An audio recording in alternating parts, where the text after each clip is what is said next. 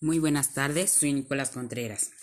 Y mi experiencia en la, bueno, en las clases virtuales o en la virtualidad mm, ha sido algo buena. Mm, algo buena porque he podido aprender. Lo que pasa es que me distraigo mucho. Porque yo al estar en mi casa a veces me distraigo mucho y yo digo que a algunos les, también les debe pasar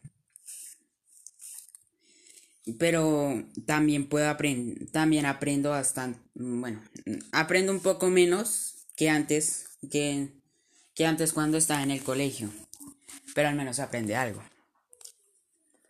Aunque me parece mejor las clases así en el colegio que en la virtualidad, aunque, aunque ya sé que nos impide esta cuarentena estar, bueno, este virus estar así en el colegio o con, o con algunos familiares.